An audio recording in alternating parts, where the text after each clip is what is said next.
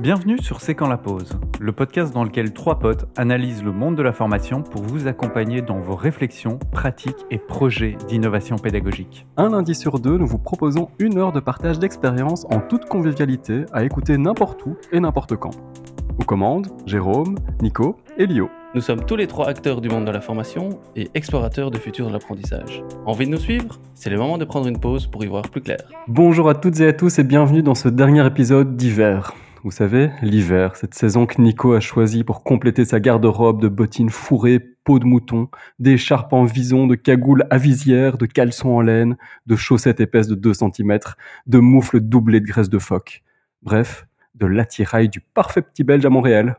Ça va Nico, décongelé? Salut Lio, salut euh, Jérôme déjà. Euh, oui, oui, euh, très bien. Alors, mon matos, vu que c'était que deux semaines, on a été plutôt sur du basique décathlon, mais ça a fait l'affaire malgré les moins 20 degrés. Ah oui, c'est complètement faux ce qu'on dit sur l'hiver à Montréal. Hein. Facile. Hein. La photo réchauffement climatique, on pourrait y revenir. Mais... Lui, il a déjà un pied dans le printemps, l'œil pétillant, une paquerette en bouche, un épi de blé à l'oreille. Il fredonne du trio, teste cette dernière blague auprès des premiers courageux en terrasse. Il ne recule devant aucun soupir aucune absence de rictus, et peut-être que le printemps fera bourgeonner en lui de nouveaux talents comiques. Lui, c'est Jérôme. Salut, ça roule? Salut Lio, salut Nico. Euh, oui, je me reconnais tout à fait dans cette description, hein, surtout pour les petits soupirs et les petits rictus. Euh, c'est euh, quand je teste mes nouvelles blagues, je vois il y a, que du vrai, hein, il y a que du vrai dans tout ça. mais... mais donc voilà, mais bon.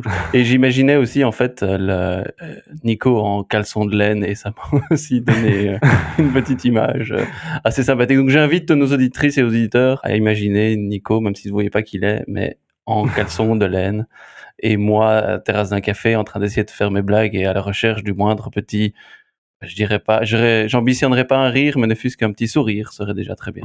Une petite étoile dans un œil, dans un oh. œil fermé peut-être. Apporter un peu de joie, on essaye ce qu'on peut faire. Jérôme, puisque tu as la parole, dis-nous un peu ce qui t'occupe ou ce qui t'a occupé ces derniers temps. Euh, ben, je dirais deux petites choses. La première, c'est que j'ai redécouvert un peu Miro. Hein. Donc, vous connaissez certainement Miro. Mhm. Ça faisait un petit temps que j'avais plus vraiment travaillé dedans.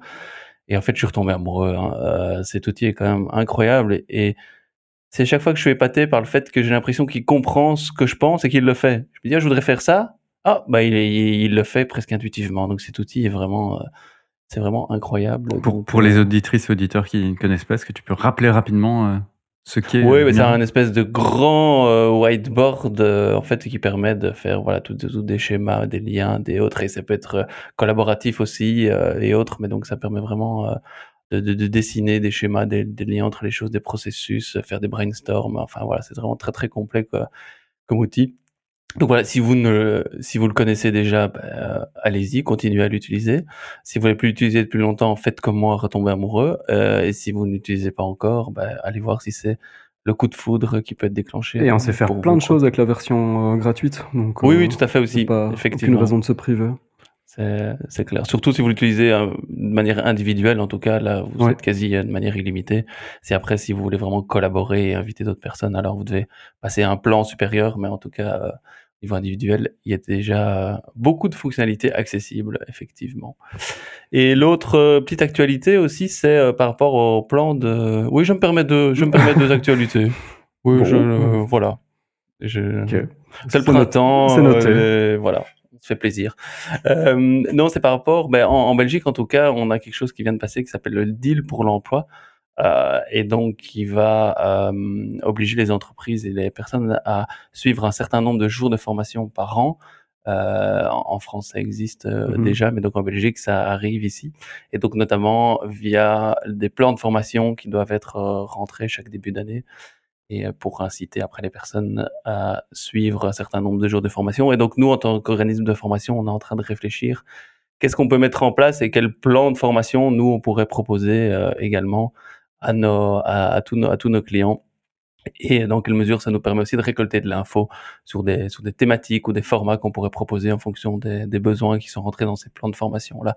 Donc voilà, c'est comme un petit, alors c'est pas, je, parlerai pas de révolution, mais c'est quand même un petit, un petit séisme dans le monde de la formation en Belgique. C'est, on parle déjà de l'entrée en vigueur ou bien c'est une décision qui a été prise pour une entrée en vigueur ultérieure? Non, non, non c'est une entrée en vigueur déjà pour cette année.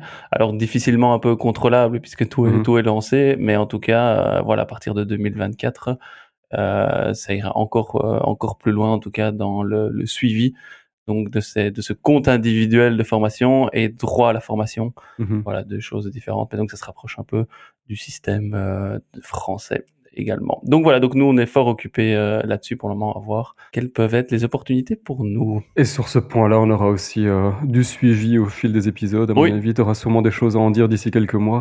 Oui, parce que j'ai un avis très personnel là-dessus aussi, mais que voilà, je vais pas en, en parler maintenant, mais on aura l'occasion d'y revenir. Nico, de ton côté, il se passe quoi?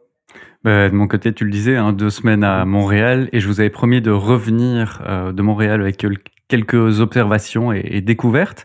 Et pour faire du lien, peut-être avec ce que Jérôme disait, euh, là-bas, il y a une euh, loi, une loi sur les compétences, euh, à travers laquelle un employeur dont la masse salariale annuelle est de plus de 2 millions de dollars, alors il faut déjà l'atteindre, Mm. euh, mais euh, donc voilà, s'il a cette masse salariale euh, annuelle, il doit investir au cours d'une même année civile l'équivalent d'au moins 1% de la masse salariale dans des activités de formation visant le développement des compétences du personnel. Donc c'est un peu euh, juste déjà pour faire le lien, il y a ce, cet aspect-là en formation professionnelle.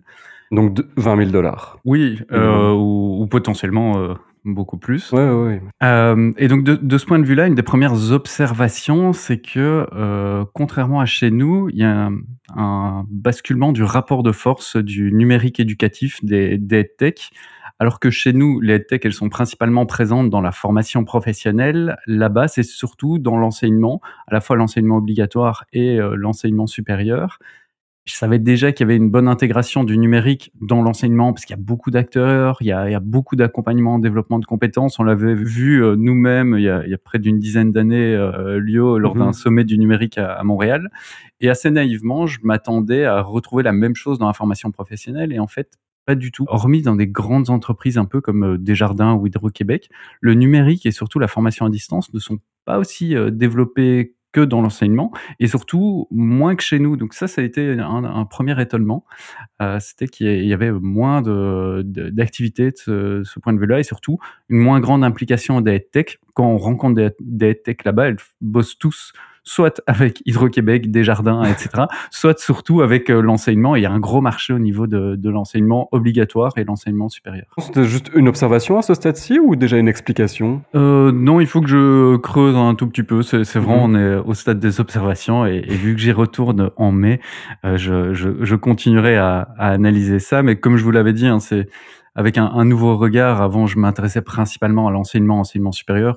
Aujourd'hui, je m'intéresse beaucoup plus à la formation professionnelle, donc je redécouvre des choses, même si je connaissais euh, déjà bien euh, la, la vie au Québec ou du moins à Montréal. Deuxième euh, observation, euh, c'est que malgré l'engouement euh, du numérique dans l'enseignement, ou pour le numérique dans l'enseignement, j'ai pu observer qu'il y avait une sorte de montée des propos technocritiques et technosceptiques dans les médias. Alors j'ai pour habitude, quand je vais dans un autre pays, de si possible, d'écouter la radio, de, lire la presse, et j'ai vu euh, et entendu euh, notamment la, sortie d'un ouvrage qui s'appelle Bienvenue dans la machine, enseignée à l'ère numérique, que je vous mets euh, en description. Et dans cet ouvrage, Sébastien Mussy et Eric Martin, deux professeurs de philosophie au collégial, donc euh, fin de secondaire euh, chez nous, la transition entre le secondaire et, et le supérieur. Ces deux professeurs alertent sur ce qui se profile selon eux à l'horizon avec le numérique, c'est la destruction de la culture commune et une dissolution des institutions d'enseignement comme lieu de transmission, dissolution également des relations humaines et euh, de formation. Tout cela, selon eux, à cause du numérique et de la formation à distance. C'est c'est vraiment C'est des radical propos- comme avis. en Oui, c'est pas du tout très- catastrophiste, C'est très hein. tranché. Hein. propos assez assez forts. Alors en lisant l'ouvrage, on peut voir quand même qu'on est plus parfois sur du sur du ressenti ou de mon point de vue, euh, et, et j'en ferai peut-être une analyse à un moment, des mauvaises euh, des mauvaises interprétations, de dire que l'enseignement à distance ne fonctionne pas du tout en montrant ce qui s'est passé pendant la crise du Covid, euh, dire que les jeunes sont trop connectés, euh, enfin ou du moins sont accros aux écrans et en déduire qu'il ne faut pas les introduire dans les écoles, etc. Donc pour moi, il y a, y a des constats qui Mhm. sont parfois justes. Néanmoins, les, les interprétations ou les solutions sont pas adaptées. Mais ce qui m'a surtout étonné derrière, c'est vraiment qu'au-delà de ces auteurs-là, il y a, il y a toute une une euh, partie de, de la population euh, enseignante et une partie de, de- de- des chercheurs aussi, avec une, approche beaucoup plus euh, critique sur le numérique en, en éducation. Et donc c'est intéressant de voir à la fois ce développement plus important et en Mhm. même temps cette dimension assez critique. Toi, Lio? Oui, de mon côté, c'est sans lien avec la formation pour le coup. C'est un peu en lien avec l'actualité autour de la date d'enregistrement en tout cas, et la, la cérémonie des Césars qui a décerné des Césars à plein de gens, notamment à deux acteurs euh, belges, à Virginie Efira et euh, Bouli Lanners. Et je me suis dit, bah tiens, allons voir leur film. On a, j'ai regardé euh, Revoir Paris, donc dans lequel euh, Virginie Efira jouait, et c'était une replongée dans le, les attentats de, de, Paris. Donc je me suis dit, j'avais un peu d'appréhension. Je me dis, je, je sais pas si c'est un, événement qu'on dans lequel on a envie de se réimmerger, qu'est-ce qu'on va pouvoir y montrer euh, d'intéressant. Et en fait, c'était pas mal du tout. Donc, euh, je, je suis pas un vrai critique de cinéma, mais j'ai trouvé ça hyper intéressant de voir à quel point psychologiquement euh, ça a pu avoir un impact sur euh, sur la personne en dehors de, de, de l'événement et de tout ce qui l'environne, sur la reconstruction de la personne, à quel point ça, ça chamboule la, la vie d'avant à quel point elle n'est plus possible la vie d'avant, à quel point le, le quotidien devient euh, euh, semé de, de nouveaux obstacles liés, euh, liés au traumatisme.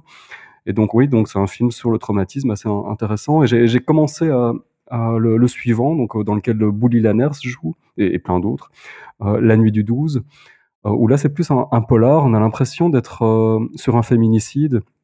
On a l'impression d'être basculé il y a 10, 20 ans en arrière, dans des polars qu'on voyait peut-être un peu en étant petit. Je vais pas aller sur du Derrick, mais c'est une image un peu, un peu vieillie comme ça. Mais en tout cas, Bolly Lanner sera sûrement très flatté d'être comparé à Derrick. Hein. Je pense que non, c'est pas ça que je voulais dire. Je voulais dire que ce film dégage une, une ambiance.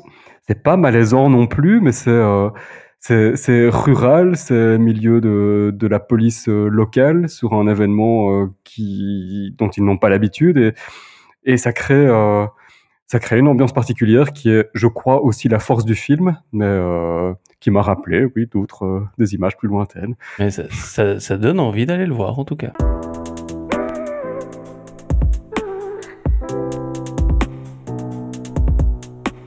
Bon, ben, comme vous l'avez lu ou retenu depuis l'épisode précédent, et on salue ici au passage les plus fidèles, euh, on va discuter de motivation. Et le sujet est aussi vaste qu'essentiel en matière de formation, évidemment. Et on se dispense pourtant souvent de la questionner. On reviendra là-dessus parce que j'imagine que vous, vous ne vous dispensez pas de, vous questionner sur le sujet. Et euh, quand je dis euh, on se dispense pourtant souvent de la questionner, c'est un on qui ne désigne à la fois personne et quand même un peu tout le monde. Pour préparer cet épisode, je me suis appuyé sur euh, surtout sur une euh, webconférence intitulée La psychologie de la motivation au service de l'accompagnement et de la formation d'Audric euh, Mazzietti, c'est un docteur en, psychologie cognitive, et, euh, le replay est, est, disponible sur le site de l'atelier du formateur, donc je vous encourage, ce sera Marocco, mais comme ça j'anticipe un petit peu, mais euh, voilà, donc vous la retrouverez en lien, euh, euh, peut-être pas à deux endroits, mais au moins au lieu de la, la reco.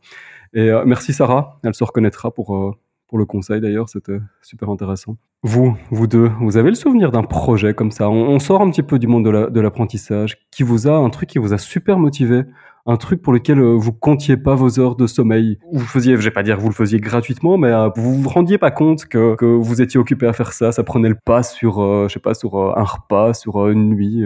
Alors moi, ça, reste pleinement dans, la sphère d'apprentissage ou, ou, du moins la sphère académique, c'est mon mémoire de fin d'études mmh. un mémoire dans lequel je me suis euh, complètement immergé, impliqué pendant plusieurs mois et euh, à travers lequel j'ai effectivement pas compté mes heures et je pense qu'il réunissait euh, plusieurs ingrédients de la motivation sur lesquels on reviendra mais le fait que mmh. j'ai moi-même choisi le sujet et que ce sujet avait été porteur de sens euh, pour moi j'avais travaillé sur le choix de l'école par les familles issues de milieux populaires j'avais une certaine liberté dans la, ma capacité à avancer j'étais responsabilisé par rapport à ça donc j'avais un sentiment de contrôle également en termes de compétences, c'était un peu un, un, résumé de mes cinq ans euh, d'études. Donc c'était chouette après cinq années de pouvoir mettre tout ce que j'avais euh, développé comme compétences au service de ce grand projet. Et puis les, les différentes activités aussi, c'était des, des, trucs euh, assez chouettes en quelque sorte. Rencontrer les familles, mener des entretiens, pouvoir résumer ces entretiens, mmh. découvrir des résultats qui sont pas les mêmes que dans la littérature scientifique. C'était plein de moments qui m'ont aussi fait plaisir. Donc tout ça euh, concourt sur moi au fait que j'étais pleinement euh, motivé par, euh, par ce projet. C'est dommage que ça se soit soldé par un échec. Hein.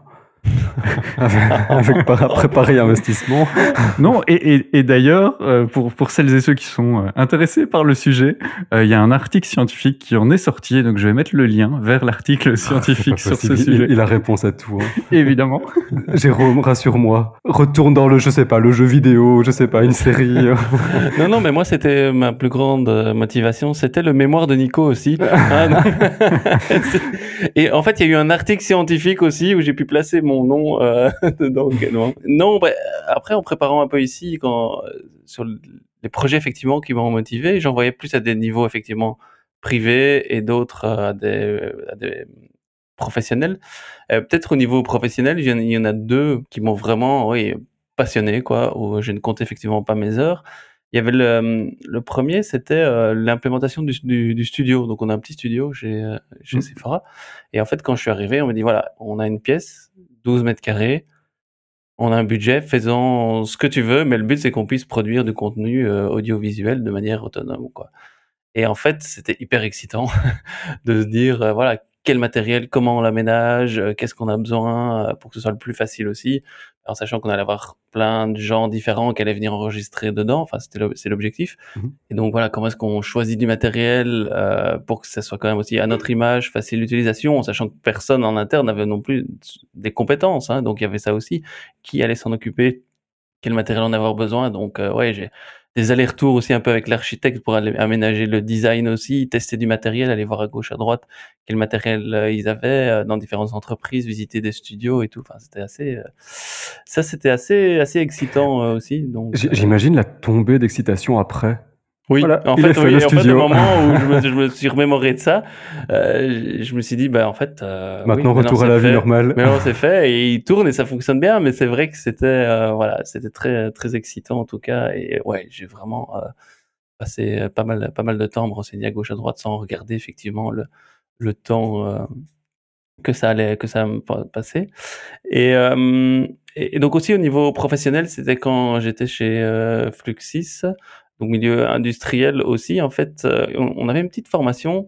Enfin, je devais développer. On m'avait mandaté pour euh, faire une petite formation sur euh, en fait la gestion du courrier. Donc il y avait tout du courrier postal qui, qui, arrivait et ils voulaient tout digitaliser. Et donc il y avait tout un processus de digitalisation du courrier. Mais donc tous les gens, c'était une grosse boîte. Hein, il y avait mille, plus de 1000 personnes et donc recevaient leur courrier postal, mais de manière digitalisée. Enfin, mhm. c'était un bazar euh, pas possible. Et donc, on m'a dit, bah, il faudrait euh, un peu former les gens à comment, qu'est-ce que c'est, comment ça fonctionne et autres. Et en fait, au départ, on dit, ouais, c'est assez euh, basique. Et en fait, au fil en aiguille, j'ai vraiment voulu comprendre comment ça fonctionnait pour pouvoir le vulgariser. Parce que ce qui paraît en fait finalement très simple, mais derrière, il y a plein de process de gens qui travaillent derrière sans qu'on s'en rende compte. Et donc, j'ai mis le doigt dans une usine à gaz. C'est un mauvais jeu de mots. euh, parce que Fluxis, pour ceux qui connaissent pas, c'est une boîte qui euh, s'occupe de la distribution euh, de gaz. Bref. Et donc, euh, je me suis retrouvé même un, matin à 6 heures du matin à aller voir bah, dans les sous-sols quand ils recevaient le courrier, comment est-ce qu'ils le triaient. J'ai trié avec eux vraiment pour comprendre les différents process et différentes étapes pour après en faire une petite, un petit module de vulgarisation et d'explication sur comment est-ce qu'ils devaient l'utiliser euh, et autres. Et, euh, et, avec des gens euh, adorables. Et donc, c'était c'était super chouette aussi, quoi. Et donc, ça c'était au niveau ça c'était vraiment au niveau privé au niveau professionnel pardon et au niveau privé je pense aussi à deux petites choses le premier c'est quand je me suis j'ai préparé il y a ouf presque oui non quasi dix ans maintenant mon marathon où en fait je me dis bon allez fin mmh. d'année, euh, un peu trop arrosé, résolution de cette année, oh, je fais un marathon. Bref, voilà. Et en fait, je me suis pris au jeu et pendant six mois, vraiment, j'ai donné ça à fond au niveau de l'entraînement, alimentation, euh, même relations sociales et autres. C'était assez. Euh, il était temps moment que ça arrive parce que les gens me disaient, oui, Jérôme, c'est gentil ton marathon, mais hein. C'est quand que tu rebois? Et voilà, ce genre de choses. Donc, donc voilà, je me suis vraiment pris au jeu aussi. Et alors, il y a d'autres petites choses aussi que j'aime bien quand on a des repas entre amis ou en famille ou autre, c'est organiser des petits quiz, des petits jeux ou autres. Et je peux passer des heures et des heures à créer des trucs euh, comme ça sous différentes formes. Et donc, ça, aussi, c'est un truc qui me, voilà. Qui me il y a un point, un point inquiétant, c'est qu'on ne trouve rien dans les années récentes. On doit tous remonter euh, vachement loin pour avoir des projets euh, hyper motivants. Ouais, studio, ouais, studio c'était il y a deux, deux ans. Ouais, oui, c'est vrai. C'est vrai. C'est pas Et un point rassurant, c'est ton dernier point, donc plus sur, sur l'aspect jeu, vu que ça me permet une transition, parce que moi je remonte encore plus loin et c'est en lien avec des activités complètement périphériques. Quand j'ai appris à marcher. non, je sais pas vraiment le dater. C'est quand j'ai commencé quoi en, secondaire, 14, 14 ans, je, créais, j'essayais de créer des sites web. Et à l'époque, je savais j'avais pas de programme pour le faire, je connaissais pas trop le code et je faisais ça dans, dans Notepad. Et donc, je connaissais les balises euh, de base et, euh, et, je, crois que j'ai passé des nuits entières, j'ai loupé des repas à essayer de, de résoudre des problèmes d'affichage euh, dans, dans le code, soit HTML, soit CSS. Et ça se résulte souvent en 10, 10 heures de recherche pour un, guillemet qui manque, euh, ce genre de choses-là. Mais quelle victoire après ça. Et est-ce que tu disais aux gens pourquoi tu ne venais pas au repas? Chère famille, je m'excuse. je ne me sens pas bien. non, je, je, me suis presque senti soutenu dans tout ça. En plus. Je pense que les autres, les autres sont contents de voir quelqu'un euh, qui, a, qui a une passion. Maintenant, euh, on peut questionner la passion, hein, mais voilà. Et je, je crois que c'était l'attrait du directement visible, c'est le fait, tu changes un truc, tu vois si ça marche ou tu vois ce qui casse et tu dois ce qui est cassé et tu dois essayer de décoder les choses. Et j'avais une énorme pression qui était euh, celle du, du lectorat euh, des sites que je faisais, lectorat que je n'avais pas évidemment.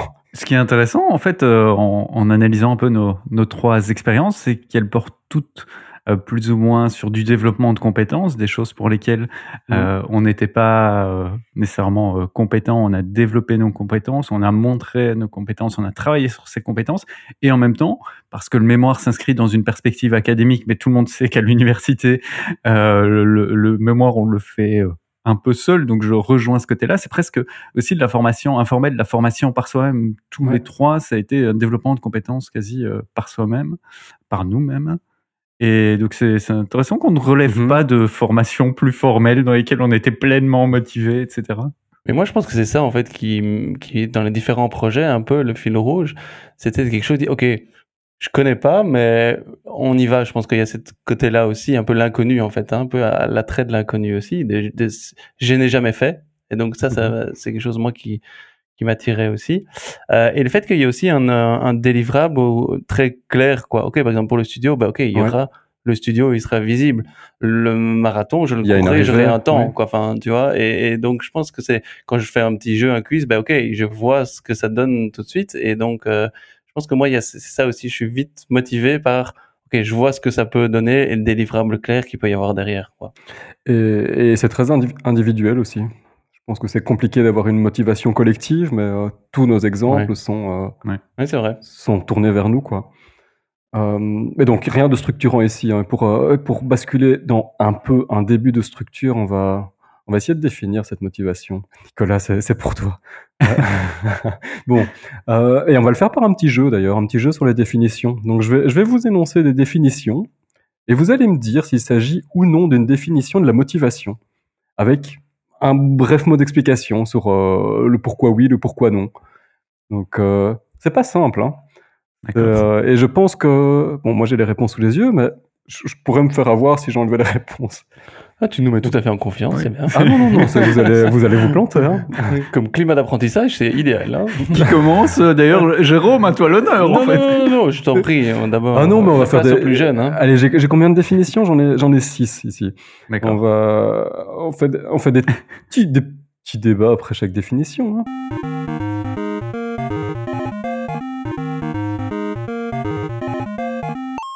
D'abord, raison, intérêt, élément qui pousse quelqu'un dans son action. C'est le Larousse qui nous propose ça. Moi, je dirais que c'est effectivement une définition de la motivation. Ouais. surtout pousser vers l'action, moi, c'est ça qui me. Ouais. Ok, ouais, on est, on est bon là. On est bon. en plus, il y a des points hein, à chaque fois. Et si la rousse le dit, alors? Oui, on, on, va voir qu'il y a différentes cultures, de, enfin plusieurs, on, le sait, mais qu'il y a plein de manières de définir les choses aussi. Hein. Donc, ici, tu avais dit que c'était la rousse avant que ce soit, enfin qu'on donne nos réponses, c'est-à-dire que tu vas peut-être chercher d'autres mots et nous induire en erreur sur le fait qu'une une source ou non euh, cite cette, euh, cette définition. Donc il y aurait potentiellement des définitions plus ou moins synonymes de motivation. Bah non, si peu. Aurais-je fait ça Aurais-je fait ça je, je, je préchote un peu ce qui va se passer. Mais enfin, j'allais pas vous donner la définition d'un cheval. Hein. Tu vois tout de suite la nature humaine qui essaye de trouver les failles pour jouer avec le système. Mais euh, vas-y, vas-y, continue. Animal à quatre pattes qui... Mais non, forcément que c'est la définition proche. Donc, la, suite. non, c'était le cheval, je l'avais dit. Principe d'action qui rend une personne apte à agir ou dont se trouve animer une chose pour agir sur la nature. J'aurais tendance à dire non. Non, non plus. Surtout le. Attends, c'était. Qui rend apte à. oui, qui rend apte. C'était. Qui rend apte, en fait, euh, la, mm-hmm. la, motivation n'a pas. Ne, ne, ne conditionne pas le, l'aptitude ou le sentiment de compétence ou la, ou la compétence. Elle peut être liée, mais elle ne rend pas apte. Et la suite de la définition, c'est manifestation concrète chez une personne de l'aptitude à agir. Ça, c'est plutôt l'engagement. Ça, rejoint ce que vous dites, on n'est pas dans la motivation ne rend pas apte, on n'est pas, euh, on n'est pas dans une définition de la motivation, on est dans une définition de, et c'est là que c'est pas simple non plus. L'engagement Non, non plus, non plus, c'est énergie. Ok. Ce qui pousse quelqu'un à agir. L'intérêt hmm.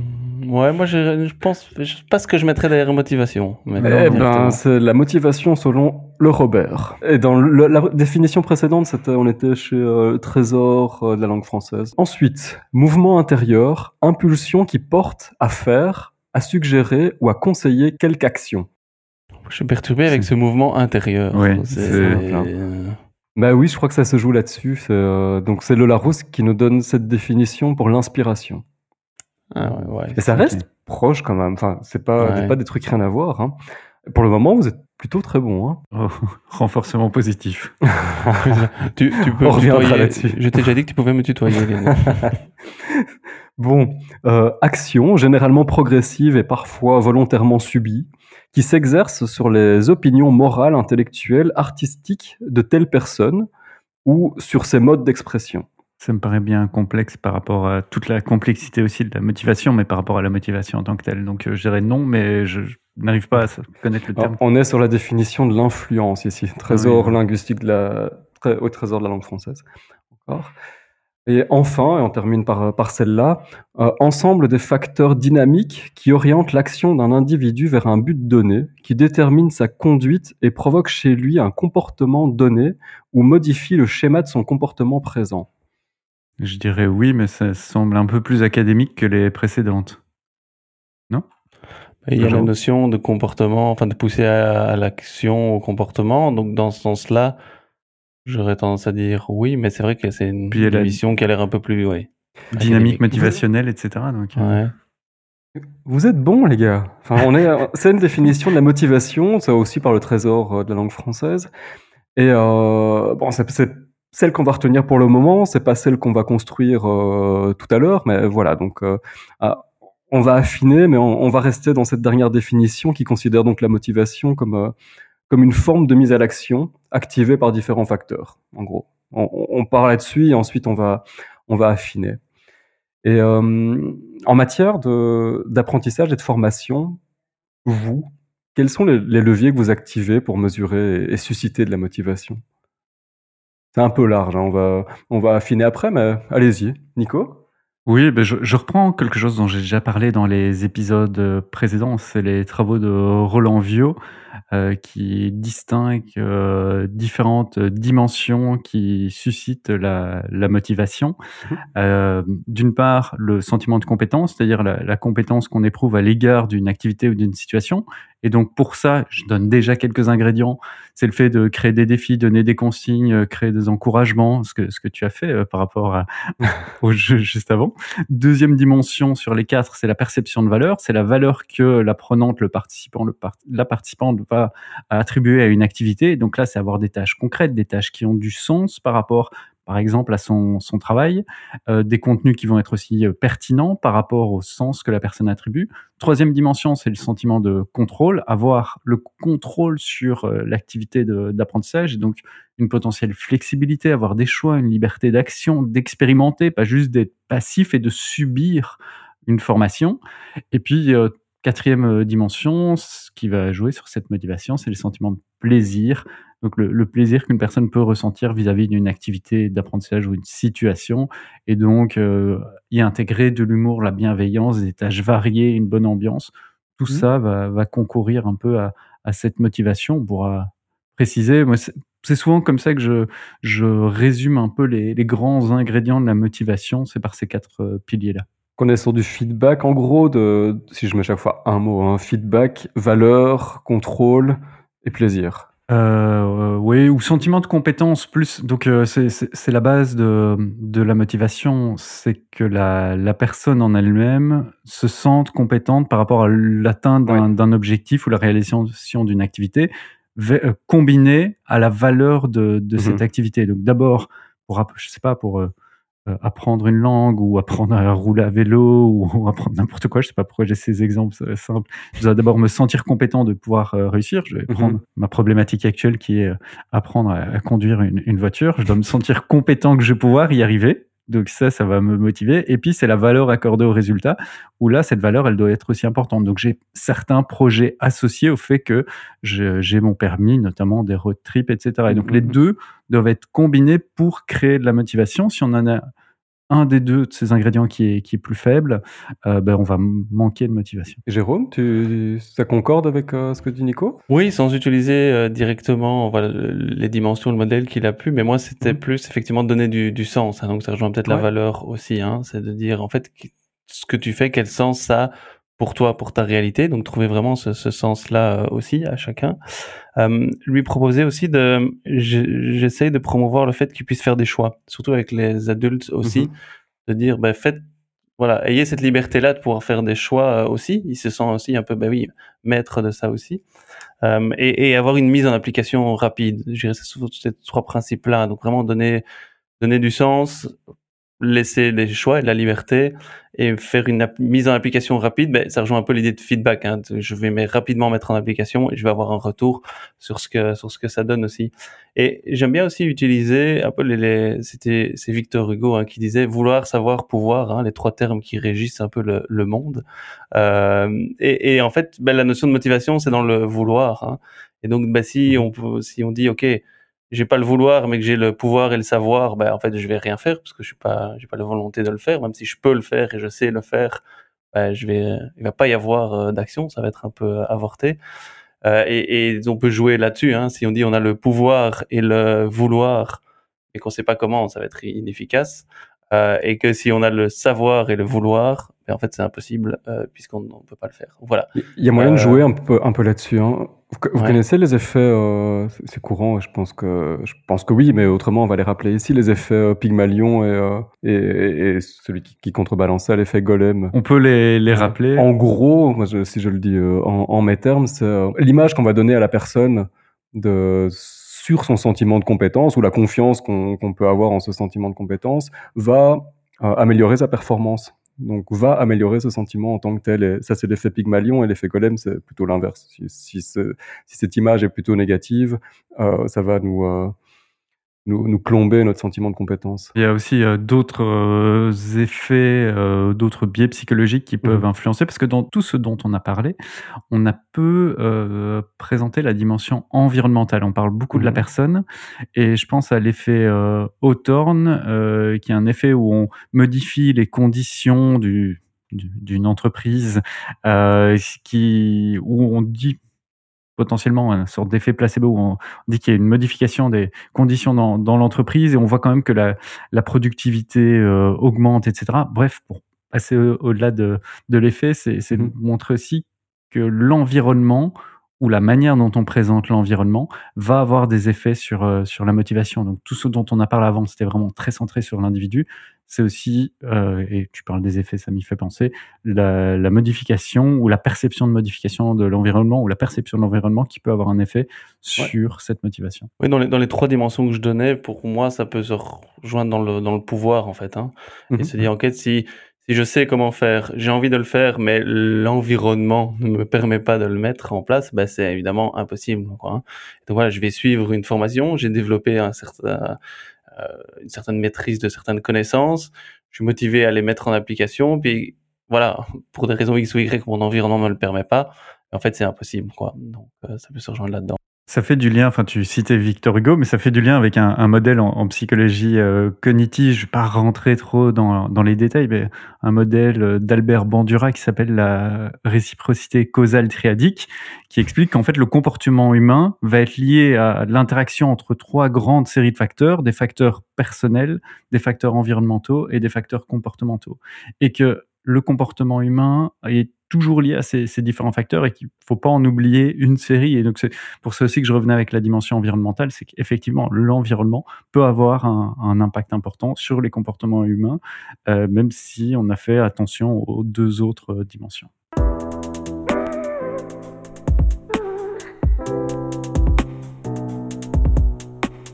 Quelque chose qui peut participer à, ce sentiment euh, d'efficacité, j'aimerais bien qu'on en dise quelques mots, c'est sur euh, les styles d'apprentissage. Donc, euh, je pense qu'on va pouvoir se faire plaisir ici, mais on, entend de, quoi on parle quand on parle de style d'apprentissage.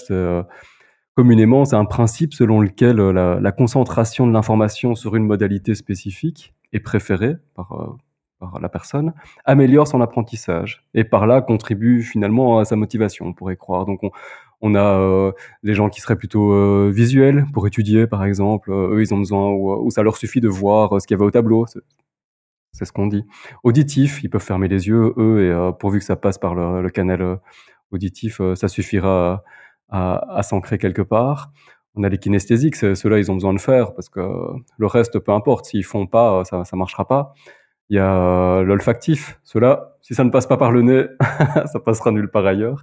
Et pareil pour les gustatifs avec, euh, avec le goût. Mais donc, c'est surtout ce qu'on entend euh, tout le temps dans le milieu scolaire. C'est les trois premiers. Donc, tu as ceux qui ont besoin de voir, d'entendre ou, ou de faire. Mais moi, je comprends pas très bien ces styles d'apprentissage parce que là, tu me les expliques juste mm -hmm. à l'oreille. Mais moi, je suis quelqu'un d'hyper visuel. Donc, il me faudrait un schéma. tu sais, refaire par je schéma. te les mime en même temps. Est-ce que tu peux me les mimer? Je vais essayer de les inspirer par le nez aussi parce que j'ai. Euh... Mais impossible que tu comprennes si tu n'es pas auditif. Ah oui, mais c'est ça en fait. Comme je suis pas auditif, euh, je sais pas le faire. Et en même temps, pensez à tous nos auditrices et tous nos auditeurs qui, qui se seront arrêtés là et on, seront euh, tombés dans, dans ce piège. Ils auront pris une pause et, et voilà parce qu'effectivement, enfin, on, on, en rigole là, on le dit au second degré, mais toute cette euh, théorie, soi-disant théorie sur les styles d'apprentissage aussi sur les différents types d'intelligence, etc. Tout ça a été démontré, on vous montrera des, des articles dans la mmh. description de l'épisode. Tout ça a été euh, démonté en quelque sorte scientifiquement. Et certes, il y a des préférences euh, d'apprentissage, ça il faut pas le nier, mais il y a autant de sortes de styles d'apprentissage, presque qu'il y a de personnes. Chacun va avoir ses propres besoins et au-delà de, de styles d'apprentissage qui vont être liés aux personnes, à nouveau, je reviens avec ce dont je parlais, ça va être aussi lié à votre environnement. Et vous pourriez avoir, en quelque sorte, un, un, une sorte de style d'apprentissage, c'est touchy, mais on va dire un style d'apprentissage dans une formation en présentiel qui ne va pas du tout être le même style en quelque sorte ou les mêmes préférences dans une formation à distance. Donc voilà, cette théorie de chacun un peu à son style, euh, elle est fausse.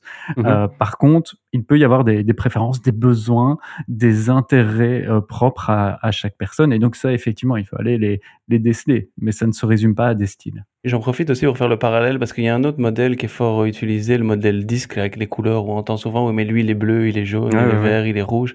C'est un peu ça aussi, c'est souvent on met des gens dans des cases, oui, mais lui, il est rouge, il est comme ça. On a tous les quatre couleurs, euh, on a tous, en fonction de la situation, des environnements, peut-être certaines préférences qui vont se mettre en place. Mais euh, voilà, et donc quand moi j'entends, oui, mais lui, lui, il est rouge, c'est normal qu'il réagisse comme ça. C'est voilà, c'est le même, c'est dans la même lignée et très prudent à mettre des gens dans des cases là-dessus. Ça peut des fois avoir des effets très pervers. On, on, voit que Jérôme veut faire passer son avis. C'est un peu un rouge quand même. Mais passons. Et donc le résultat de tout ça, c'est pas du tout rouge en plus selon les tests. on ne peut se fier qu'à l'horoscope finalement. Mais je pense que c'est ça. Ce sera notre message. Écoutez l'horoscope le non. matin pour voir quelle est la meilleure manière d'apprendre hein, finalement. Le message finalement, c'est qu'on fait pire que mieux en croyant ça. C'est que quand on, on concentre euh, en pensant bien faire pour la personne euh, qui serait plutôt de tel ou tel style, on, on, lui, on lui donne, on va appeler ça une, trace mnésique pauvre, c'est-à-dire qu'il y a peu de... Il ne saura pas remobiliser ça efficacement si ça ne rentre que par un canal. En gros, si euh, notre mémoire, elle fonctionne avec des, des, schémas neuronaux et des, des, des, trucs que je ne sais pas comment on appelle connectés. Et en fonction du, canal par lequel l'information rentre, c'est des zones différentes du cerveau qui sont activées. Et la trace mnésique devient forte et intéressante dès que ça fonctionne en réseau. Donc on aura plus tendance à encourager le, multi, je sais pas comment appeler ça, le multimodal, plutôt que plutôt que de privilégier un, canal quoi. Mais il faut faire aussi attention sur euh, sur ce dont on parle parce que peu à peu on quitte la, dimension aussi de la motivation où la motivation va plutôt comme tu le disais dans les définitions être le lancement vers une action alors que ici la prise en compte de comment la personne euh, va apprendre, comment lui permettre d'apprendre et de mhm. développer ses compétences, on est plutôt de l'ordre de l'engagement, donc de la, la, faire persévérer aussi dans une, une activité d'apprentissage. Donc, juste rester aussi sur la dimension de motivation. Qu'est-ce qui pousse les apprenants à l'action et à l'action d'apprendre? Je vais reprendre une, une définition euh, de, la, de la motivation un peu plus, euh, un peu plus psycho peut-être, et, euh, tu me remettras sur les rails, Nico, vu que c'est un petit peu ton, ton background aussi. Et ce serait le fait de combler l'écart entre l'état actuel et ce que l'on voudrait. Donc c'est simple. Chacun aspire à une forme d'équilibre, on va dire l'homéostasie, donc un truc de d'équilibré en termes physiologiques. Et, euh, et la motivation, c'est précisément ce moteur qui va nous faire réduire la distance entre le, le moi ici, si on veut, et le moi là, vers lequel, euh, vers lequel j'aspire pour ce, cet équilibre. Et cet écart, je reprends ici la, théorie de l'autodétermination euh, de, de Si et, Ryan, on peut, il peut concerner trois éléments, trois, trois besoins psychologiques. On a l'autonomie, donc, euh, on en parlait précédemment. Hein. donc, euh, le besoin de se sentir à l'origine de ses actes, en cohérence avec ses valeurs. On a la compétence, je, le répète ici, le besoin de pouvoir exercer efficacement ses capacités pour interagir et progresser, et l'appartenance, qui est un besoin qui est plutôt euh, plutôt d'ordre d'ordre social, celui-là. On peut alors se figurer aussi la motivation comme un, comme un continuum qui va de la motivation, donc de l'absence de motivation à motivation, à une motivation intrinsèque qui est complètement intériorisée, où là on le fait vraiment parce qu'on intègre euh, nous-mêmes dans, dans, nos valeurs presque la, les raisons de, de, faire ce que l'on fait. Entre les deux, on a la motivation euh, extrinsèque, c'est-à-dire avec un, une régulation qui vient de l'extérieur. Et euh, il y a plusieurs types. Ça peut être, on peut être, euh, je sais pas moi, un mercenaire. Euh, là, on fait ça juste pour pour la, la, prime et pas pour, pour ce qu'on est en train de faire de de, pas génial. On peut avoir euh, par exemple le recyclage à l'autre extrême de, l'extrinsèque. Là, c'est quelque chose qu'on a vachement intégré, donc c'est une, euh, c'est la société qui nous pousse à le faire, mais euh, c'est tout à fait en accord, en, accord avec nos valeurs. Et voilà, donc on a ce petit continuum propre à la motivation extrinsèque aussi. Mais en gros, on a une absence de motivation, on a une motivation intrinsèque quand tout est intégré, et une extrinsèque quand le facteur motivant vient plutôt de l'extérieur. Et est-ce qu'il faut tenir compte, d'après vous, de ces différentes de ces différents types de motivation dans notre, dans, votre manière de didactiser ou dans notre approche pédagogique Ça a lieu d'être ou bien c'est juste un modèle euh, théorique euh Pour moi, c'est intéressant et j'ajouterais même le prendre en compte dans le marketing de la formation, dans la manière dont on va présenter euh, la formation. Parce que pour reprendre ce modèle-là et le compléter par un autre qui utilise la théorie de, de motivation intrinsèque, extrinsèque, etc., c'est le modèle de Philippe Carré sur les motifs d'engagement en formation. Alors, il nomme ça motif d'engagement, mais on est plutôt sur les motifs de motivation en formation. Et il distingue dix motifs. Euh, et pour pas trop rentrer dans cette théorie-là, juste expliquer qu'il y a des motifs intrinsèques. Une personne va suivre une formation parce qu'elle va euh, tirer de, de l'intérêt par rapport au sujet de cette euh, formation, apprendre pour le plaisir d'apprendre, ou parce qu'elle va bénéficier de contacts sociaux dans cette formation. Et donc là elle vient parce qu'elle a envie de bénéficier de ces contacts sociaux ou à l'opposé euh, des motifs qui vont être le motif prescrit. On se forme à cause de l'injonction de son boss qui nous demande de suivre cette formation voire euh, je sais pas opératoire professionnel comme il l'appelle c'est acquérir des connaissances nécessaires à la réalisation de ses activités professionnelles donc développer ses compétences uniquement à des fins professionnelles et donc là en fonction de, des raisons pour lesquelles une personne va suivre la formation, ben, ça va influencer la manière dont la, personne va vivre ensuite euh, la formation. Donc d'une part, c'est important dans le marketing de la formation de prendre ça en compte, de, de voir et de proposer une présentation de la formation qui corresponde aux besoins des apprenants. Et ensuite, même dans la formation elle-même, pour donner un, exemple très simple, si vous avez une majorité de vos participants qui sont là pour euh, bénéficier de contacts sociaux à travers cette formation pour discuter avec les autres et qu'à aucun moment il y a une session euh, d'échange, ben en fait vos participants vont être de moins en moins motivés. Alors que s'ils sont là uniquement pour le plaisir d'apprendre, d'acquérir plein de connaissances, de découvrir plein de choses par une curiosité sur le sujet, ils ont vraiment pas envie d'échanger, ils ont aucun intérêt économique ou autre, ben en fait, vous pouvez faire une, quasi une formation purement transmissive mmh euh, où vous présentez plein de contenus et les participants là seront très contents. Et si vous les mettez à discuter entre eux potentiellement ou, ou à envisager des applications professionnelles, ils seront peut-être moins intéressés. Donc effectivement, connaître ses motifs euh, et ses, raisons, ses motivations euh, initiales est important pour préparer sa formation. Si on n'a pas d'occasion de les connaître, peut-être se montrer euh, le plus inclusif et savoir qu'il y a différents motifs. Quoi. Oui, c'est d'aller capter dès le départ de, de, la formation, voir pourquoi les, les, personnes sont là. Jérôme, tu voulais rebondir? Pour moi, c'est vraiment essentiel, en tout cas, essayer de, les, mhm. de les récolter. En tout cas, de voir okay, quelles sont les motivations.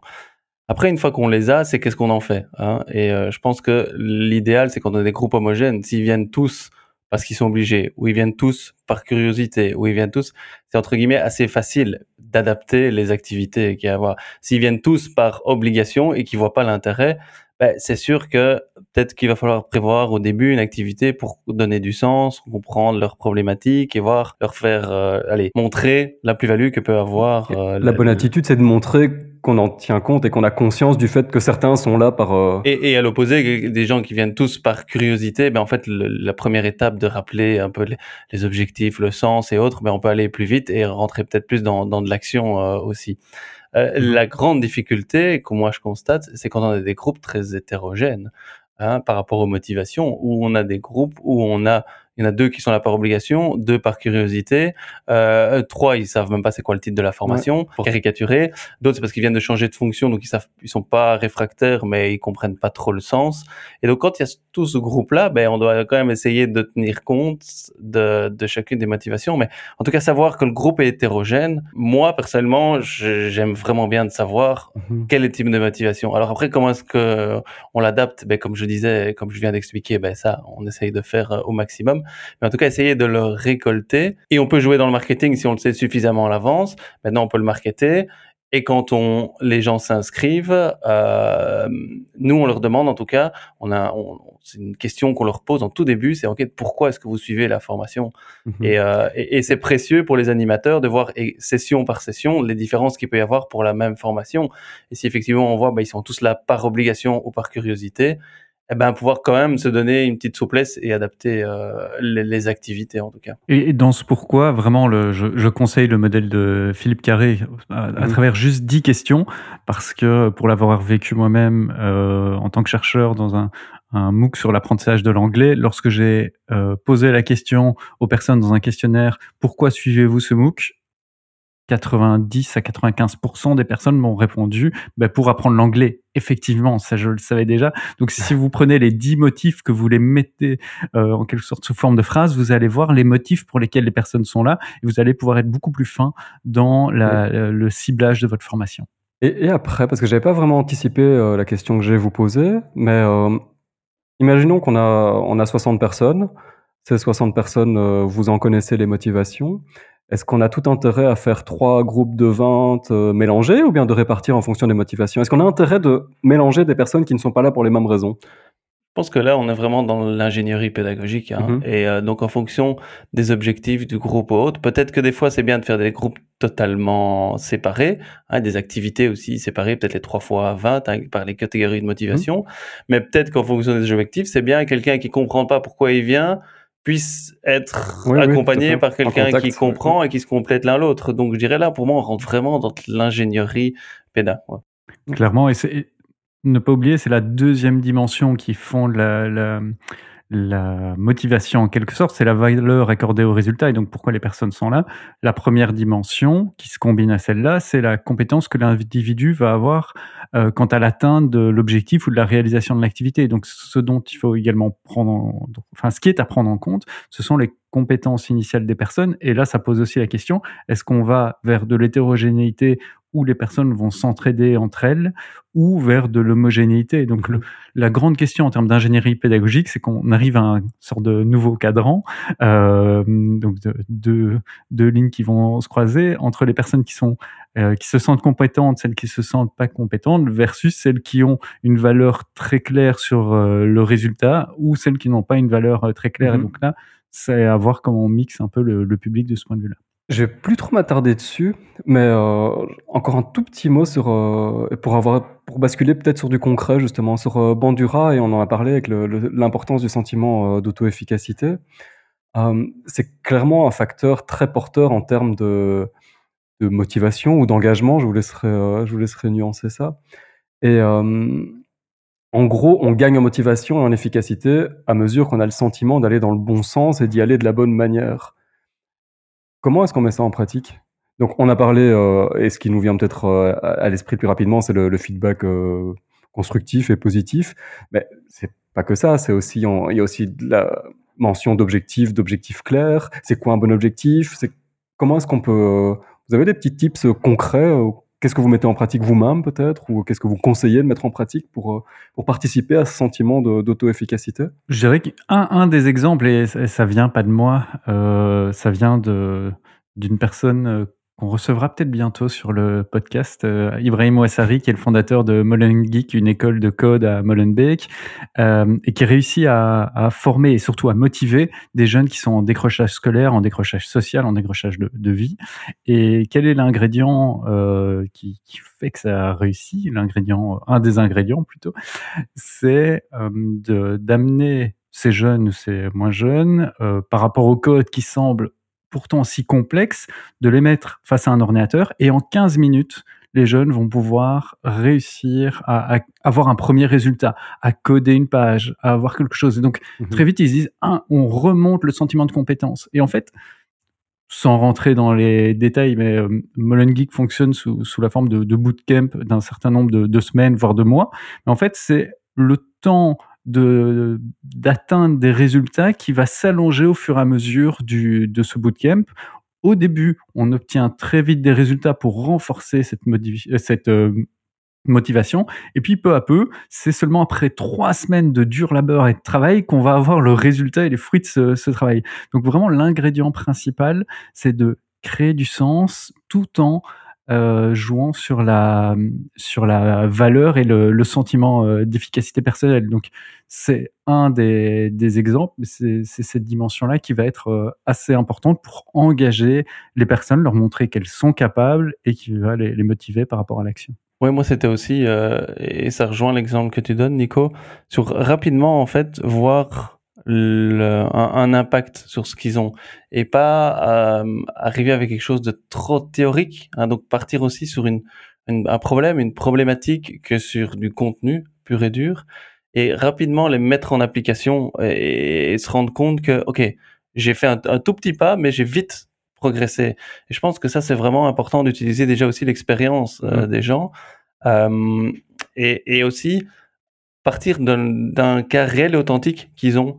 Euh, J'essaye aussi euh, d'identifier de, et qui partagent aussi, même dès le début de la formation, OK, quelle est vous votre problématique du moment? Quels sont, Quel est un cas que vous avez à partager?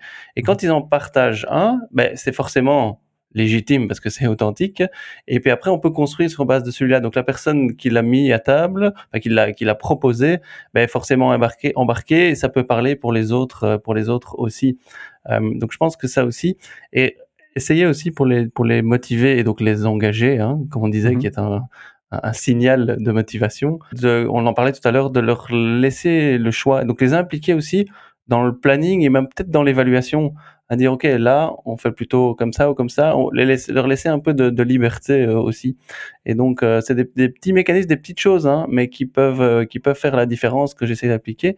Et, pour donner un peu un cadre à tout ça, on n'a pas encore parlé ici, mais c'est un peu les principes de Knowles hein, sur l'andragogie, en fait, sur la pédagogie pour adultes. Euh, donc comment est-ce que les adultes apprennent? Il y a ces quatre principes-là, et donc euh, moi, pour moi, ça a été quand j'ai vu ces quatre principes-là il y a quelques années, ça a été très très révélateur. Donc c'est les quatre principes, en gros, hein, mais on vous mettra aussi la description euh, dans la description de l'épisode si vous voulez aller voir plus loin. Mais donc ces quatre principes dans l'andragogie, c'est les adultes ben, doivent être impliqués dans le planning ou dans, dans l'évaluation, basés sur leur expérience, euh, qu'ils ont. Ils ont déjà une expérience, les adultes, donc essayer de se baser là-dessus aussi. Avoir une approche plus sur le problème que sur le contenu. Hein, et moi, celui-là, il était effectivement très révélateur, parce que souvent, on a une approche contenu, mais donc là, avoir une approche problématique, en tout cas. Et aussi rapidement, et ça rejoint l'exemple de, de, Nico aussi, euh, avoir une, une, pertinence et un impact immédiat sur son job ou sur sa, sur sa, vie, sur sa vie, quoi. Hein. Et, euh, et voilà, se dire, OK, j'arrive avec une expérience, on parle de ma problématique, je travaille dessus et directement dès le lendemain ou l'heure après ou même le quart d'heure après, je peux le mettre en pratique et donc voir l'impact que ça a. Et donc, euh, oui, ça, en se basant là-dessus, je pense qu'on peut aller chercher pas mal de conseils et de choses pratiques. J'anticipe peut-être un, retour de nos auditrices et, auditeurs qui pourraient nous dire oui, ça, manque peut-être un, peu de concret. Ce qui est important par rapport à cette motivation, c'est qu'on vous donne les, un peu les grandes lignes, les grandes dimensions et en fait, ces dimensions ça va être des cadres importants pour réfléchir dans chacune de vos formations. Ensuite, les ingrédients qui vont composer une dimension, mais ils vont vraiment être dépendants de votre public. La perception de valeur, par exemple, et le sentiment d'efficacité personnelle, il va dépendre un peu du public que vous avez face à vous. Et en fonction des participants, de la situation d'apprentissage, il faudra vraiment l'adapter. Idem pour le, le, le, sentiment de contrôle, etc. Donc ici, je voulais juste rappeler qu'on était sur des, mmh des dimensions et euh, néanmoins, il y a une série de, d'éléments euh, pratiques, mais c'est pour... À nouveau, je reviens peut-être sur notre épisode sur la gamification euh, ou la ludification de l'apprentissage. C'est pas la ludification qui va euh, créer de la motivation en tant que telle. C'est lorsqu'elle va être utilisée de manière pertinente pour susciter, euh, soit euh, créer du, une dimension de feedback, soit euh, susciter de la valeur accordée aux résultats pour l'apprenant. Donc, c'est pas prendre les, les, ingrédients en tant que tels pour ce qu'ils sont et se dire ces ingrédients fonctionnent, c'est vraiment de les remettre en place dans leur dimension propre. Oui, mais pour rendre ça un peu plus concret, je veux bien partager deux trois choses concrètes en sachant que ce sont pas des règles universelles. Hein. Ici, c'est pas parce mmh. que je veux dire il y a des choses, donner deux trois petites pratiques, mais c'est pour ça que ça il faut d'office les appliquer pour toutes vos formations. Hein mais que, comme je disais, par exemple, récolter un cas authentique et réel, et ça peut se faire bah, de manière digitale avant une session présentielle et aider à préparer au moment même que les gens discutent en disant mais quelle est votre problématique du moment, quel est le cas réel, et les réutiliser après un peu comme fil rouge tout au long de la formation. Voilà, ça peut être une, ça peut être ça. Si vous faites, et je pense à une formation sur euh, technique de présentation, ben, voilà, enregistrez-vous ou venez avec une de vos propres présentations que vous faites pendant cinq minutes et on va travailler dessus. Euh, plutôt que venir avec voilà les dix principes pour une bonne présentation. Euh, c'est ce genre de petites choses. Et sur le choix aussi du, du planning, ça peut être, bah, c'est quand la pause. Hein euh, le choix aussi, laisser le choix bah, de, faire votre pause, co-construire une grille d'évaluation. Pourquoi pas aussi, hein, dire comment est-ce que vous voulez être évalué. Ça peut être toutes des petites choses que moi j'ai déjà expérimentées. Et de nouveau, c'est pas universel, mais c'est peut-être pour, pour inspirer aussi nos auditrices et nos auditeurs.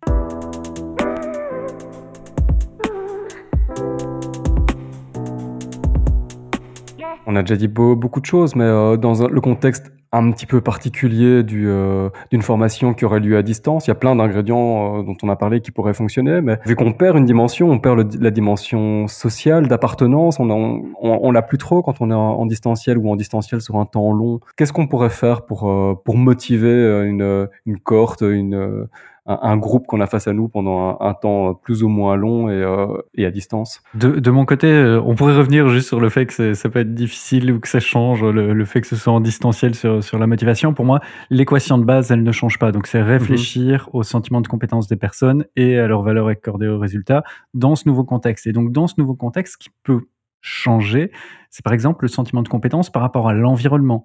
Euh, il n'y a rien de plus frustrant et de plus euh, bêtement peu motivant euh, que de ne pas savoir comment utiliser les outils qui sont à disposition. Et euh, Jérôme parlait de Miro euh, tout au début.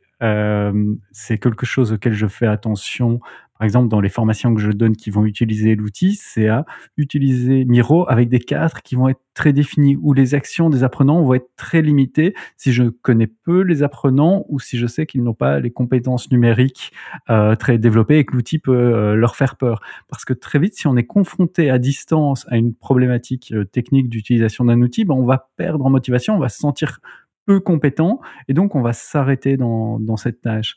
Donc le, le type, c'est vraiment euh, cette dimension de, et c'est une dimension ici sur laquelle je réfléchis euh, beaucoup pour l'instant, de, de minimalisme pédago-numérique, donc d'utiliser à distance le moins d'outils possible et surtout des outils qui vont être facilement appréhendables tant par vous en tant que formatrice ou formateur, parce qu'il faut être sûr que vous vous maîtrisiez ces outils, mais aussi par les apprenants pour qu'ils se sentent euh, compétents. Et à côté de ça, bah, les, dimensions dont on parlait sont entièrement transposables à distance. Elles vont parfois être euh, modifiées, altérées par euh, cette euh, distance, qu'elle soit synchrone ou asynchrone. Il faut juste réfléchir dans ce cadre-là à comment s'y adapter. Jérôme, tu as d'autres non, je rejoins tout à fait ça. Et comme je dis souvent, pour moi, le digital, ça ouvre le champ en fait des, des possibles et ça reste un, un outil. Mais ça permet peut-être euh, dans cette réflexion comment favoriser la motivation, bah, se dire ok avec le digital, avec le distanciel, avec le numérique, euh, on, on, sait peut-être faire plus que si on était uniquement en présentiel pour aller mmh récolter justement un contexte avant, pour faire le suivi, pour créer une communauté, avec le point d'attention que tu mentionnais, Nico, sur euh, la prise en compte et la prise en main de, de, de, ces outils, ces dimensions numériques, mais pour le reste, ça permet d'élargir le champ des possibles sans dire qu'il faut automatiquement y aller. Ça doit être, comme je dis souvent, une fin et pas, enfin un moyen, pardon, et pas une fin en soi, quoi. Ouais, tout ça pour dire que finalement, euh, vous voyez qu'on n'a pas mis euh, l'emphase beaucoup dessus. Le numérique, c'est pas quelque chose à part, c'est euh, juste une autre modalité et toutes les, tout ce qu'on commente ici sur le, le, concept de motivation vaut dans ce, dans, dans ce cadre-là également, avec euh, des aménagements, avec euh, plus de potentiel, avec des difficultés sur d'autres points. Mais... C'est la prise en compte. Enfin, pour moi, c'est une dimension supplémentaire dans, dans la dans l'analyse ouais. du contexte, en fait. Hein, et, euh, et se dire, OK, quel est le, la maturité, les contextes, les outils numériques qui sont déjà utilisés et essayer un maximum de réutiliser ceux qui mmh. sont déjà utilisés. Et s'il n'y en a pas, bah, voir ceux qu'on introduit, est-ce qu'ils sont pertinents ou est-ce qu'on doit en introduire ou pas, hein, finalement. Et puis un, dernier ingrédient, euh, je voulais partager, que je partage presque à chaque épisode où j'ai déjà parlé implicitement, c'est la communication. Amener vos apprenants, vos participants et participantes à parler, à communiquer, et vous-même communiquer toutes les dimensions euh, implicites de votre formation. Euh, c'est ce que disait Jérôme, communiquer le programme. Voyez si amener ensuite vos participants à communiquer par rapport à ce programme et à interagir. Et donc, adaptez-vous potentiellement. Euh, communiquer potentiellement aussi en amont de votre formation pour être sûr que les personnes qui s'y inscrivent correspondent bien à la formation que vous souhaitez donner. Alors évidemment, ça s'adapte à, à chaque cas, mais vraiment cette dimension de comment est-ce que je peux communiquer auprès de mes apprenants et comment est-ce que je peux amener mes apprenants à communiquer euh, auprès de moi, c'est l'ingrédient qui aide euh, le plus à résoudre pas mal de problématiques. Ouais, donc c'est pas un cadre différent et euh, les mêmes ingrédients, en, gros. Euh, et pour le mot de la fin, vous savez, une petite habitude dans un mot d'ordre dans, ces épisodes. Est-ce que, d'après vous, compte tenu de tout ce qu'on a échangé ici, est-ce que c'est légitime de penser qu'on peut former sans tenir compte de la motivation? Donc autrement dit, peut-on former sans tenir compte de la motivation? Parce que oui, on a abordé, on l'a pas précisé, mais on n'a pas abordé l'angle de, en fait, je dois former, mais euh, c'est moi, formateur, qui ne suis pas motivé. on a parlé euh, de l'angle, la motivation chez les apprenants. le point de vue euh, chez les apprenants. Donc, euh, peut-on former sans, sans tenir compte de la motivation des apprenants? Oui, bah après moi je vais utiliser ma petite nuance en disant peut-on suivre une formation? Oui, mais peut-on former ou développer des compétences sans tenir compte de la motivation? Ouais. euh, Sans motivation, pour moi non. Et je dirais la, la même chose. Une formation peut avoir lieu euh, mmh sans motivation, mais par contre, il n'y aura pas d'apprentissage parce que, je reviens juste là-dessus, Jérôme le disait, sans motivation, on va pas avoir d'engagement et donc pas d'engagement comportemental ou peu d'engagement comportemental. Les gens vont être peu présents physiquement avec vous, peu d'engagement cognitif, c'est-à-dire qu'ils vont peu euh, réfléchir, peu faire euh, travailler leur cerveau pendant votre formation et potentiellement peu d'engagement affectif et vont peu prendre de plaisir. Donc tout ça ne mènera à aucun résultat. Donc sans motivation, de résultat. Ouais, et, je vous rejoins clairement, et avec une motivation qui est, euh, très extrinsèque, du type, euh, en fait, il faut étudier, euh, on se voit à l'UNIF, il faut étudier beaucoup de choses en, peu de temps pour un résultat immédiat qui est réussir son examen. Ben oui, on va apprendre, mais c'est pas une bonne formation, et on va certainement rien retenir. Peut-on former sans tenir compte de la motivation? Ça, ne mènera, ça ne mènera clairement à rien. On bascule dans nos recommandations. Donc ce moment que vous attendez tous, on en a des centaines maintenant euh, de disponibles, mais chaque fois du neuf, de, de l'inspiration, de, des découvertes qu'on vous partage ici et que Jérôme, bah moi je vais pas trop vous vous étonner vu que j'ai déjà donné ma recommandation. C'est euh, cette euh, vidéo qui est disponible sur ce webinaire qui est disponible en replay sur l'atelier du formateur, qui porte sur la motivation et qui vous retrouverez des éléments dont on a discuté et qu'on a enrichi ici euh, par la discussion. Euh, donc le lien, vous le retrouverez. Euh, Jérôme? Oui, donc je vais vous faire rêver en ne vous proposant pas un outil, deux mais neuf. outils, ni neuf outils, ni dix outils, mais un site qui propose 300, oui vous avez bien entendu, 300 outils et apps pour augmenter votre productivité. Euh, alors, vous connaissez mon point de vue sur les outils. Hein. Le but des outils, euh, c'est un moyen, hein, pas une fin, je me répète. Mais donc voilà, arriver sur cette page avec qu'est-ce que j'ai envie de faire, quel est l'objectif, et en fait, ça, ce sont donc une liste de 300 outils étapes pour augmenter, euh, pour augmenter la productivité, hein, fait par le cofondateur de The Secret Company, qui est en fait une startup qui lance des projets, des startups euh, ou autres. Euh, et donc, il a rassemblé sur une page, ben, dans toutes les startups et, euh, et autres qu'il a suivis, ben, les outils qui étaient utilisés au niveau productivité. Et donc, ils sont triés euh, par objectif. Et puis après, il y a vraiment par type d'app. Et puis, il y a aussi la liste de toutes les des 300. Donc, voilà, c'est fait sur un Notion. Donc, bien. Un beau Notion, évidemment. Donc, allez, allez, voir, allez voir ça aussi. Mais avec évidemment un objectif en tête, hein, sans tomber dans le eh, il y a 300 outils, c'est trop bien. C'est comme dans les enfants dans les magasins de jouets il y a plein de choses. Mais j'ai besoin de ça, j'ai besoin de ça, j'ai besoin de ça. Donc c'est évidemment toujours un peu le danger. Mais voilà, si vous avez une problématique et que vous cherchez un outil qui peut vous y aider, bah, allez faire un tour là, c'est très très complet. Donc c'est complètement contraire au, au, minimalisme pédagogique de Nico. Effectivement, j'allais le souligner. Mais... Vas-y, Bog, garde la main. Le monde est fait de contradictions, de paradoxes. Alors, mais de, de, mon côté, je voulais vous partager un ouvrage sur le design pédagogique, et d'ailleurs c'est son titre, euh, qui vient de sortir. Il a été élaboré par plusieurs auteurs de l'Université de Lausanne. Il est conçu à la fois pour les enseignants et les formateurs et formatrices qui souhaitent élaborer de nouveaux enseignements ou revoir leur formation. Et c'est un livre qui propose une approche à la fois pratique, visuelle, il est assez bien mis en page, et aussi modulaire. On va pouvoir piocher euh, certaines parties fondées sur un sur le principe de cohérence pédagogique, dont on a déjà parlé dans le podcast, et articulé autour d'un canevas euh, que les, lecteurs et lectrices vont pouvoir utiliser pour mettre en œuvre les principales euh, dimensions, pour réfléchir aux principales dimensions de leur formation, de leur enseignement propose ainsi une démarche en, trois temps en privilégiant une sorte de réflexion individuelle à travers le Canva avec euh, des bases théoriques qui sont assez euh, appuyées. J'ai moi-même été euh, dans cet ouvrage à la section motivation pour voir ce qu'ils en disaient. et ça va permettre aux, formateurs, aux formatrices ben, d'élaborer votre vision, de construire ou de faire évoluer votre formation, votre enseignement et aussi de développer vos compétences pédagogiques. Vraiment, c'est une centaine de pages et c'est un des très très bons euh, ouvrages. Je, l'ai lu euh, qu'une fois parce qu'il est sorti euh, hier, mais je compte le, relire et voir comment je peux le, le mobiliser, mobiliser aussi le Canva, l'outil qui est lié à cet ouvrage. Et en plus, il est très joli. Oui. Bien, bien mis en page, belle approche visuelle. Bien, chères auditrices, chers auditeurs, l'heure est venue de tout doucement nous, nous quitter. On va vous, vous relaisser, vous abandonner pendant pendant deux semaines avant d'ici le prochain épisode. Il y en a un paquet en magasin, il y en a 22 autres en, magasin. Faites-vous faites-vous plaisir, il y a des recommandations à parcourir et tout. Il y a plein de choses que vous retrouvez sur, euh, sur les réseaux avec le hashtag euh, CQLP et euh, sur le site c'est quand pause.be ou cqlp.xyz. Faites-vous plaisir. Et un petit mot peut-être sur le, le... merci d'être là aussi hein. un petit mot peut-être sur le prochain épisode Jérôme? Oui, un épisode qui va être un peu, un peu spécial et euh, bah, je pense qu'il nous tient tous particulièrement à cœur parce qu'il va s'enregistrer dans le cadre du podcaston.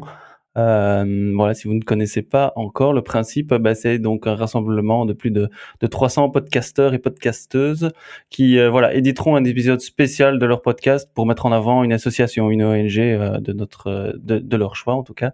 Et donc voilà, c'est du 25 au 31 mars, mais donc ça tombera pour notre prochain épisode où on mettra en avant une, une cause spécifique liée évidemment à la formation avec un invité ou une invitée de circonstance. Et donc, vous voyez qu'on participe euh, à cet événement et donc on a décalé la proposition d'un épisode dont vous étiez euh, peut-être pas les, les héros ou les héroïnes, mais juste les, les, les muses. Les, ou les muses par rapport à, à son titre. Donc n'hésitez pas à retourner dans l'épisode 22 et à voter pour le choix de euh, l'épisode suivant qui euh, qui se déroulera après cet épisode spécial. On a intégré donc cet épisode spécial lié à notre participation au, au podcaston et puis on reprend le cours de nos activités normales. Merci beaucoup Nico, merci Jérôme. C'était encore une fois un vrai plaisir d'être avec vous.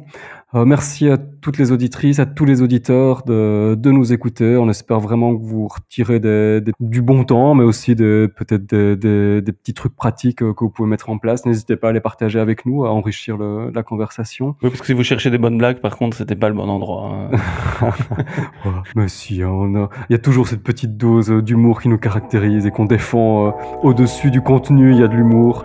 Je, ouais, je qualifierais plus ça de l'amusement que vraiment de l'humour, mais bon, à chacun de faire sa propre. Dans tous les cas, analyse. merci beaucoup à tous. Salut Nico, salut Jérôme. Salut tous les deux, merci à tous, à bientôt.